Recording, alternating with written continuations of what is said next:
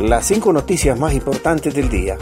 A continuación te brindamos las noticias más importantes de este martes 22 de febrero del 2022. Corte Suprema de Justicia tiene tres días para resolver recurso de apelación de Juan Orlando Hernández. El coordinador de los tribunales de sentencia, Mario Díaz, declaró que la Corte Suprema de Justicia tiene tres días para resolver el recurso de apelación presentado por la defensa del expresidente Juan Orlando Hernández en la que se le solicita la medida de arresto domiciliario.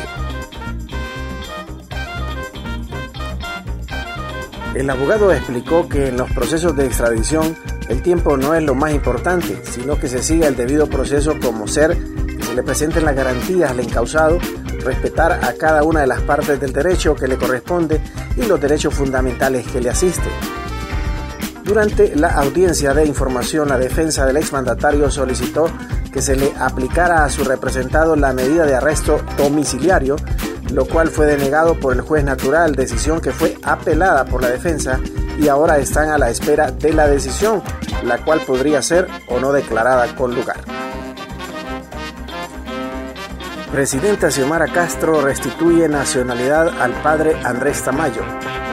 La presidenta Xiomara Castro este martes en un acto oficial le otorgó nuevamente la nacionalidad hondureña al sacerdote Andrés Tamayo, luego que en el 2009 le fue suspendida tras sumarse a las protestas por el golpe de Estado al expresidente Manuel Zelaya Rosales. Tamayo, un reconocido defensor de los derechos humanos nacido en El Salvador, se naturalizó como un ciudadano hondureño el 21 de marzo del 2016. El religioso vivió 24 años en Honduras, donde encabezó movimientos ambientalistas de Olancho, Mao. Continuamos con las noticias en las 5 noticias del día. Presidente del PRIGMA, diputados que pretenden eliminar prueba universitaria deben dejar de beber guaro.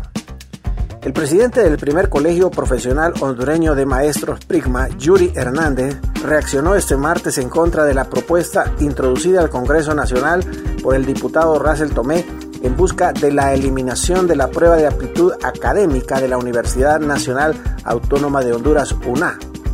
Primero quiero decirle a los diputados que están equivocados, no se deben de meter a tocar la autonomía de la Universidad Nacional Autónoma de Honduras, por eso se llama Universidad Nacional Autónoma. Ya tiene su propia autonomía, su propia manera eh, de cómo conducir la administración de la universidad. Por tanto, diputados, dedíquense a otra cosa, no importa de qué partido sean, dijo.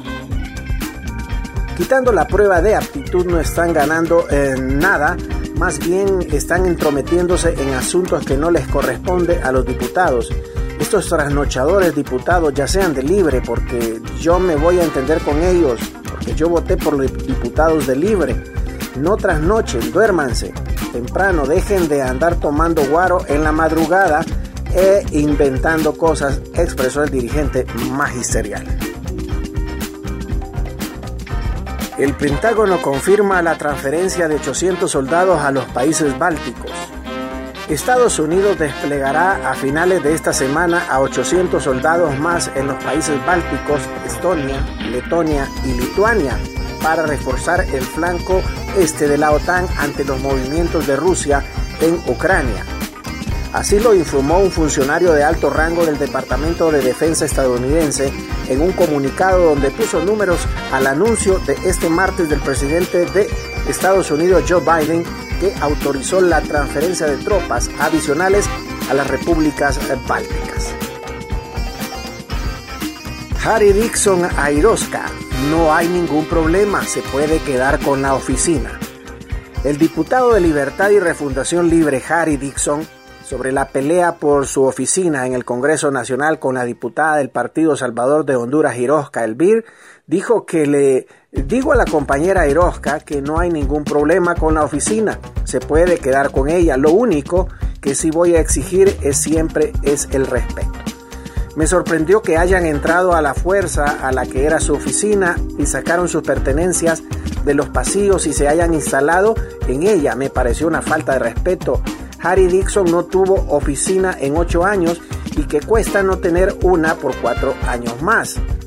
Nosotros estamos para cosas más grandes, no para estar en ese tipo de escándalos innecesarios e infantiles eh, que de nada le sirven al país.